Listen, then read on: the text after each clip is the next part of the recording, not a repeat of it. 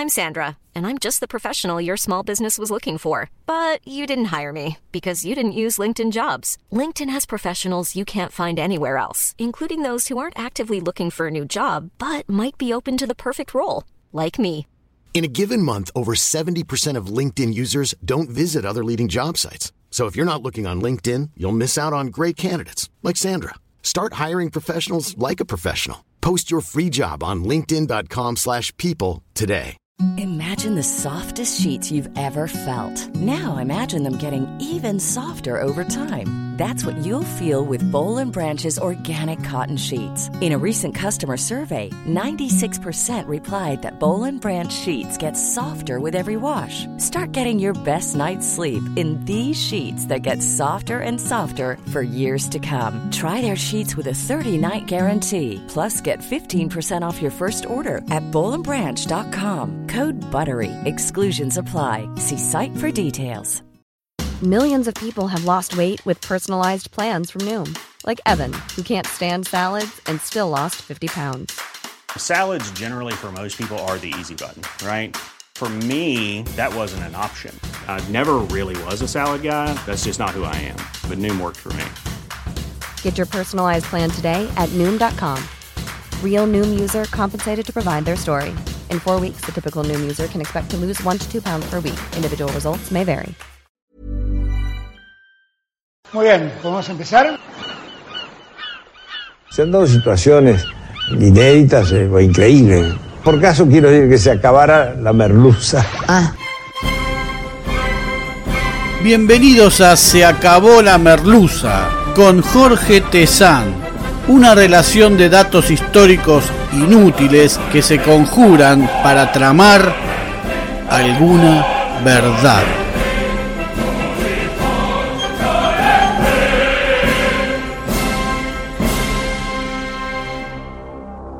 Hoy presentamos La CONADEP, algunas noticias sobre sus miembros.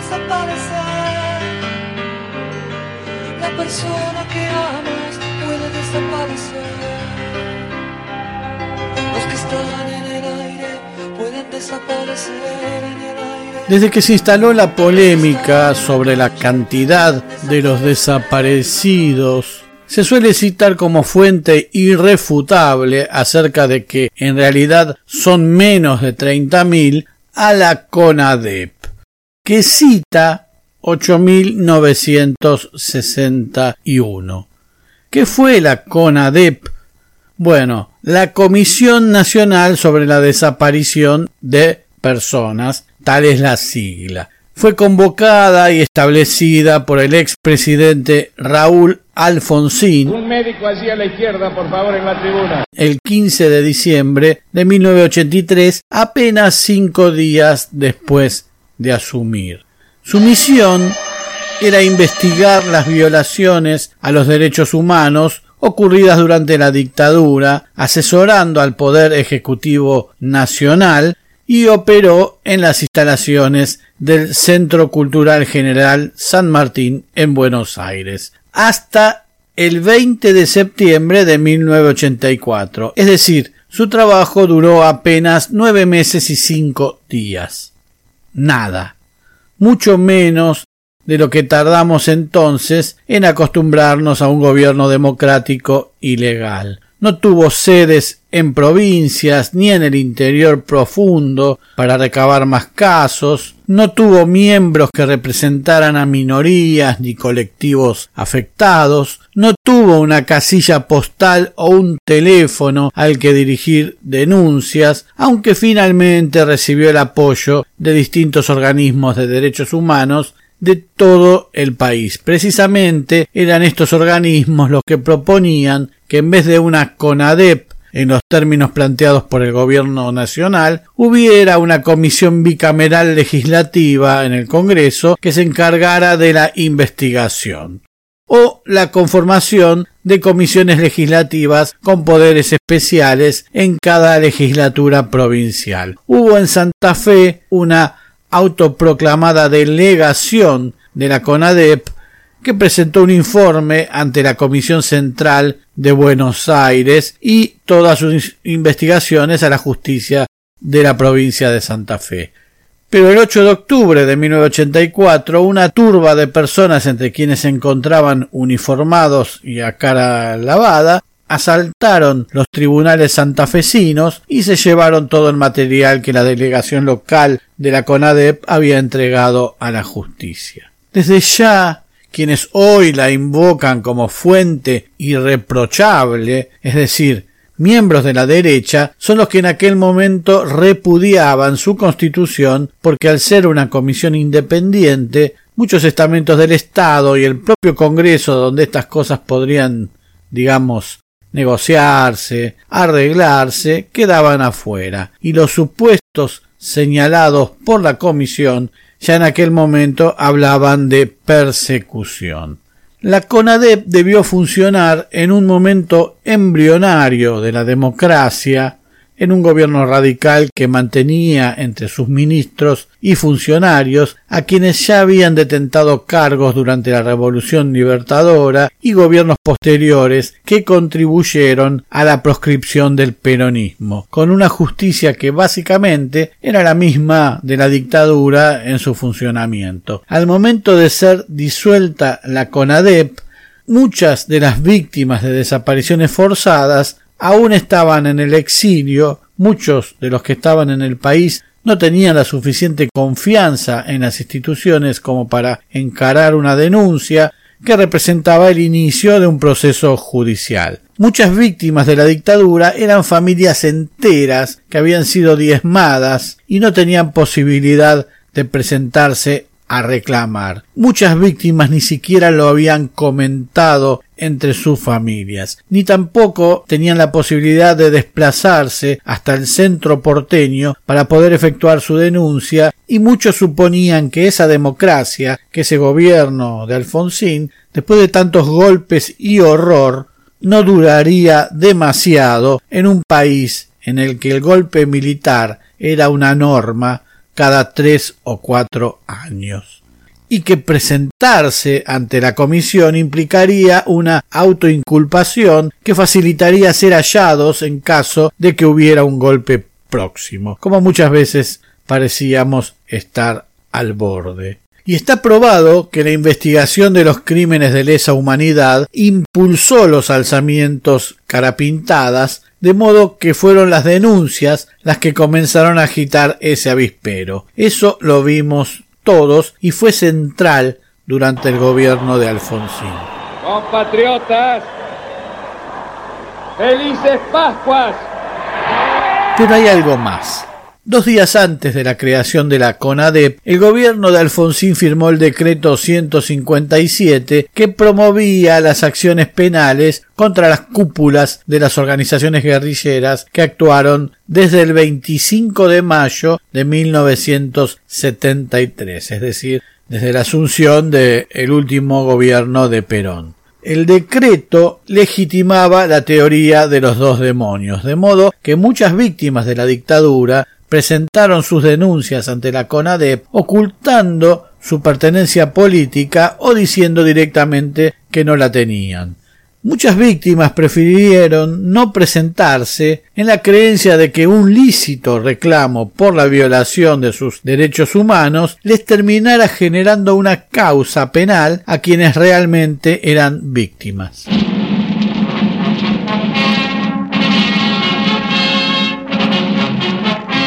El peronismo no integró la CONADEP. Hubo todo un tiempo que no supo ver y se mantuvo lejos, aferrado a ciertas viejas visiones que ya le habían hecho perder las propias elecciones y que la propia creación concepción y forma de actuar de la CONADEP intentaba dejar atrás. Un grueso error del partido que había estado proscripto tantos años por muchos sectores aún representados en la CONADEP y que había sufrido en carne propia y tal vez más que nadie los embates de la dictadura que se empezaba a juzgar. Por consiguiente, la CONADEP estuvo formada por algunas personalidades más notorias públicamente que expertas en derechos humanos, entre otras que sí tenían experiencia en ese ámbito, aunque nunca a la altura del horror con el que iban a tener que lidiar. Su conformación parecía recordar aquellas comisiones asesoras jurídicas o de asesoramiento jurídico legal o como se llamaran aquellos grupos que las sucesivas dictaduras colocaban en el Congreso que habían cerrado para que cumplieran la función de redactar, darle una forma más o menos legal y decir que sí a las leyes que planteaban los militares. Comisiones generalmente formadas con un criterio meritocrático entre esos intelectuales o políticos de partidos menores que, aunque con cierta popularidad, eran incapaces de conseguir votos para ocupar un legítimo espacio legislativo. Y aún hoy hay quienes dicen que con los miembros que tenía la CONADEP fue un milagro que documentaran ocho mil desapariciones forzadas. Repasemos entonces quiénes fueron algunos y sólo algunos de los miembros de esta comisión y algunas curiosidades. Ernesto Sábato. Presidente. Hacia 1983, Sábato era el intelectual que pese a su impostación díscola era accesible a cierto conocimiento y sentido común del argentino promedio. Era asiduo de la televisión y su pose reflexiva y un tanto atormentada nos hacía creer su inmaculada idea democrática, que a veces sostenía en su condición, según él, de ex comunista. Nadie parecía recordar que el mismo sábado, junto a Borges y otros intelectuales que no habían colaborado con la subversión, habían almorzado con Videla el 19 de mayo de 1976 y al salir de este almuerzo, mientras los demás intelectuales huían escandalosamente de las cámaras, Sábato las enfrentó jovialmente. El general Videla me dio una excelente impresión. Se trata de un hombre culto, modesto e inteligente. Me impresionó la amplitud de criterio y la cultura del presidente. Y si bien se excusó de contar de qué se había hablado, se supo que reclamó que una comisión de notables verificara los contenidos de los programas de televisión. Es decir, reclamó censura. Sábato no quiso pedir por el escritor Haroldo Conti, el cineasta Raimundo Gleiser u otros desaparecidos del ámbito cultural. Dos semanas después, ante la requisitoria de la revista Crisis, que con lógica preocupación le preguntó si habían hablado de Conti, que trabajaba en esa revista, Sábato se negó a responderles. Si bien desde el entorno de Sábato se calificó como un error su almuerzo con Videla, no se había privado de vivar a Onganía en su momento y a Aramburu también que lo pondría al frente de la revista Mundo Argentino. Otro integrante, René Favaloro, el prestigioso médico, había acudido a un almuerzo con Videla unos días antes que los representantes de la cultura. El 9 de mayo de 1976, junto a los que la dictadura había catalogado como científicos, como Luis Federico Leloir, Julio Olivera, Alfredo Lanari y Roque Carranza, cuya incursión en el mundo científico tenía que ver con la construcción de las bombas que detonaron en el subte en el atentado del 15 de abril de 1953 y mataron a seis personas. Favaloro renunció a la CONADEP tras los primeros seis meses iniciales en desacuerdo porque pretendía que se juzgaran los crímenes de las organizaciones armadas puntualmente los de la triple A, buscando inculpar en eso al peronismo. Es decir, Favaloro adhería a la teoría de los dos demonios, imposible de avalar jurídicamente porque pone al criminal de Estado a la par del delincuente común. Durante la dictadura, Favaloro, que tenía un prestigio intachable, recibió a las madres de Plaza de Mayo que le pidieron que expongan al mundo el drama de la desaparición forzada de personas en la Argentina, y Favaloro se negó. Había en la CONADEP tres religiosos, Carlos T. Gatinotti, pastor evangélico de la Iglesia Metodista Argentina, Marshall T. Meyer, un rabino conservador estadounidense, y el obispo católico Jaime de Nevares. Los tres tenían militancia en organismos de derechos humanos. Meyer vivió en Argentina entre 1958 y 1984. A él debemos la idea de bautizar nunca Hiring for your small business? If you're not looking for professionals on LinkedIn, you're looking in the wrong place. That's like looking for your car keys in a fish tank. LinkedIn helps you hire professionals you can't find anywhere else, even those who aren't actively searching for a new job but might be open to the perfect role. In a given month, over 70% of LinkedIn users don't even visit other leading job sites. So start looking in the right place. With LinkedIn, you can hire professionals like a professional. Post your free job on linkedin.com slash people today. Millions of people have lost weight with personalized plans from Noom. Like Evan, who can't stand salads and still lost 50 pounds. Salads generally for most people are the easy button, right? For me, that wasn't an option.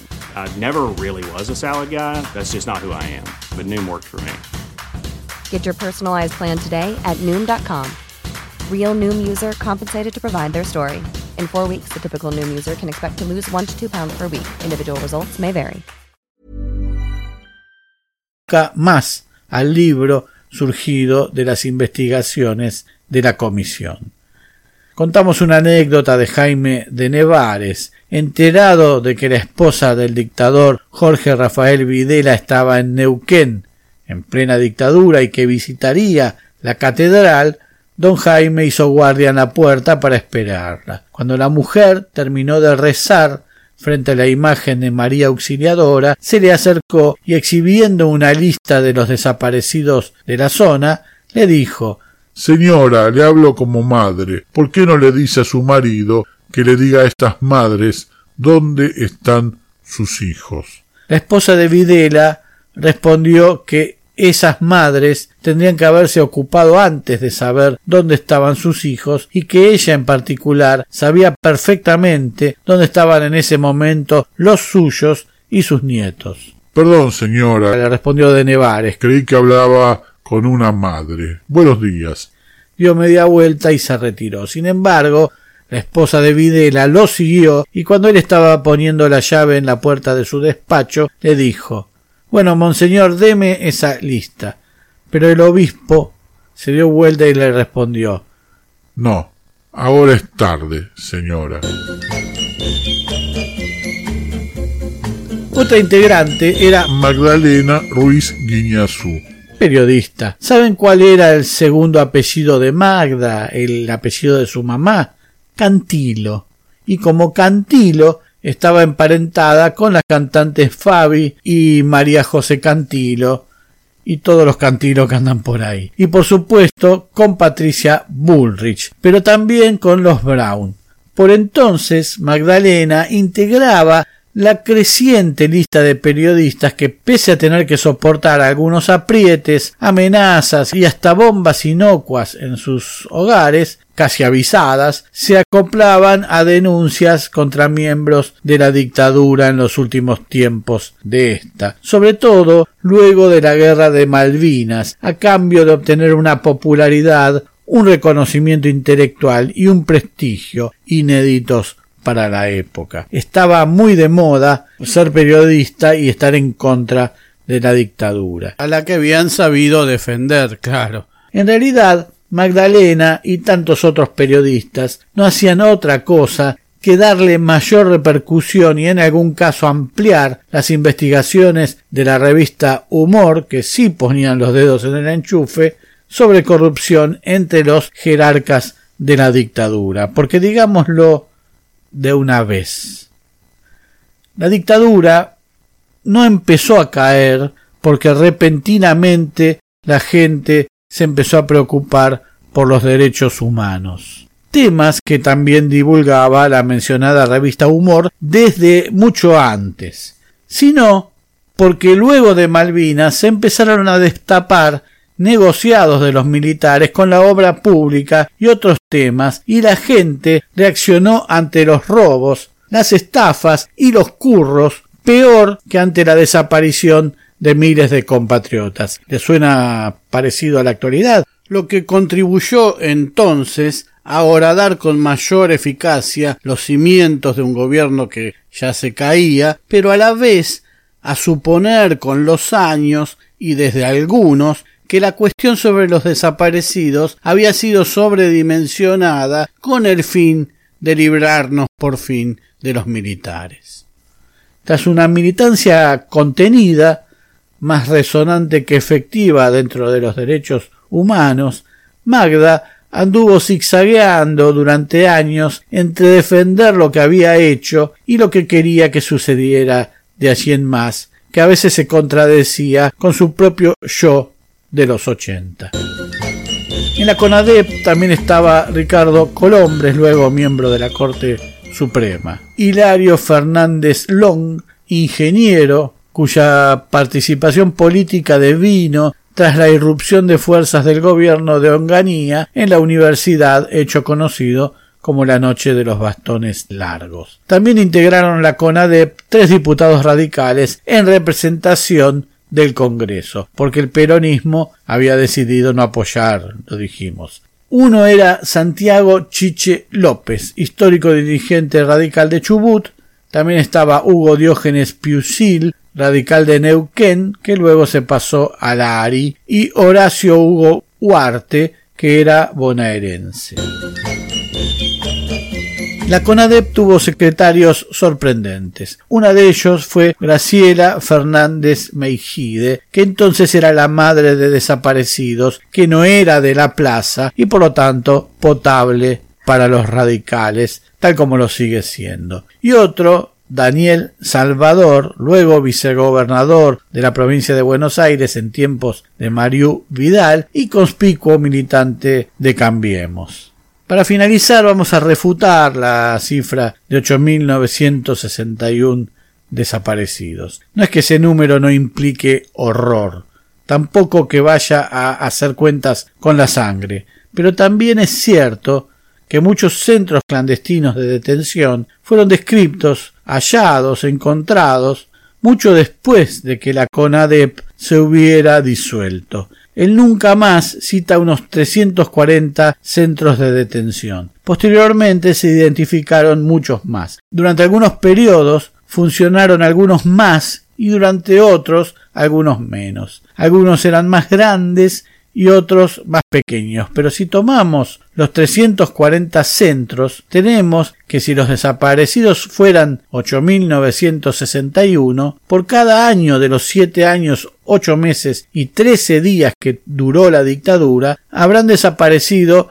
1.156 personas. Si dividimos estas 1.156 personas por los 340 centros de detención que cita el nunca más, suponiendo que siempre fuera la misma cantidad, nos da que por año no llegaban a desaparecer cuatro personas por centro de detención. Es decir, uno cada tres meses. La pregunta es, ¿qué objeto tenía montar toda esa infraestructura para hacer algo cuya poca trascendencia hacía que se pudiera realizar en cualquier cárcel, comisaría, cuartel o dependencia pública sin levantar tanta sospecha ni dejar rastros. En su carta a las juntas, Walsh habla de 15.000 desaparecidos y entre 1.500 y 3.000 personas masacradas en secreto solo en el primer año de la dictadura, entre 1976 y 1977. Si hacemos cuentas, el número de 8.961 es exiguo, el número 30.000 será simbólico, pero mucho más representativo que cualquier otra cifra. Entre los hoy fervorosos defensores de la CONADEP hay quienes citan como fuente también inobjetable a un supuesto ex montonero que un día, así de la nada, dijo en una nota que la cifra de treinta mil desaparecidos fue un invento para conseguir fondos para las madres de Plaza de Mayo, y además que la cifra la habría puesto él. Suena curioso como este supuesto y tras muchas comillas ex montonero alejado supuestamente de todo vínculo con las organizaciones de derechos humanos, goza de la confianza y credibilidad de quienes no dudan en vapulear al kirchnerismo y al peronismo por precisamente suponer que está lleno de montoneros y extienden este rango a los hijos de dirigentes guerrilleros que pueden tener algún tipo de cargo público de cualquier facción y aún a los nietos encontrados por las abuelas, reclamando juicios y cárcel para ellos, aunque no para este sujeto mediático. Por ejemplo, en su libro La homosexualidad en la Argentina, Carlos Jauregui, uno de los más renombrados referentes de la militancia LGBT y todo lo que después sigue, cuenta que uno de los integrantes de la CONADEP le informó que alrededor de unos 400 homosexuales habían sido detenidos durante la dictadura y que muchos de ellos habían sido torturados con mayor saña violados y asesinados, pero que el rabino Meyer le explicó que esos casos no figuraban en el nunca más por presiones del sector católico de derecha de la Asamblea Permanente por los Derechos Humanos. El final de la CONADEP fue más político que épico. Alfonsín, que la había convocado, terminó zigzagueando entre felices Pascuas, puntos finales, obediencias debidas y observando cadáveres en el regimiento de la tablada como si fuera un real jefe de los militares, poniéndose la gorra para evitar ser debilitado por los planteos de los militares. Pero si nos preguntáramos que si durante los nueve meses y cinco días durante los cuales existió la CONADEP se pudieron obtener 8.961 denuncias, ¿cuántas denuncias se podrían haber obtenido si ésta hubiera durado un tiempo más cercano a los 66 meses y 26 días que duró el gobierno de Alfonsín? La cifra de 30.000 nos parecerá amable.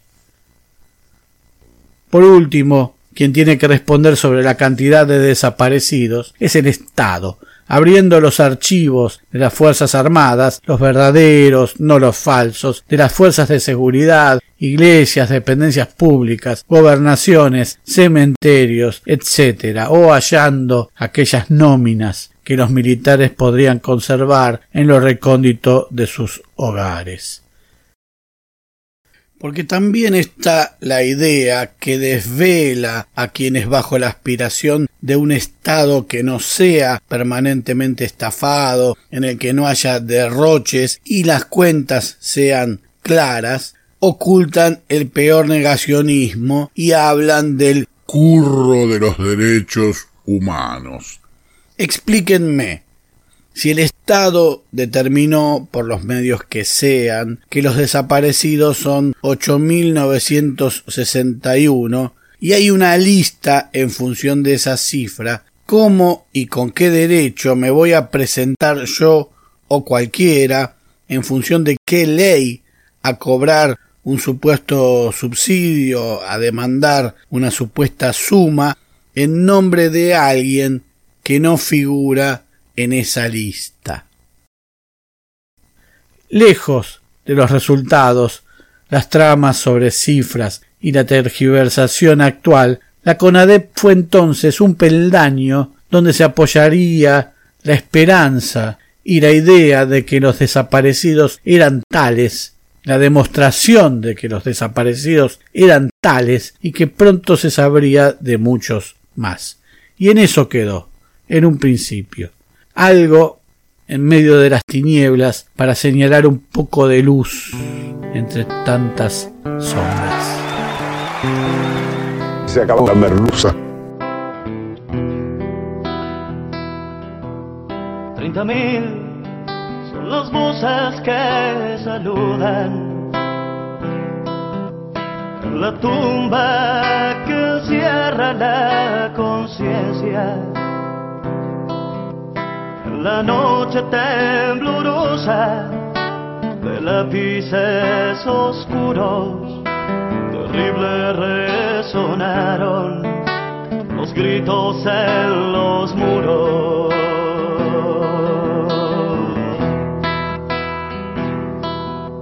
Dolorosos y rendidos sin piedad, vencidos por la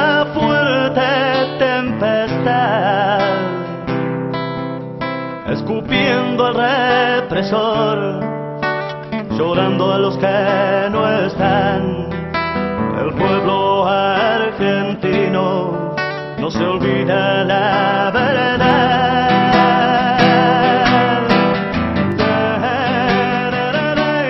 pronto nuevos capítulos de Se acabó la merluza. Se acabó la merluza es idea, redacción, recopilación y hace lo que puede Jorge Tezán.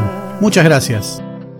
Si los cuervos desgarraron nuestra entraña, muere injusto nuestro honor y nos roban la razón. Ahora impunes los declaran asesinos de la nación.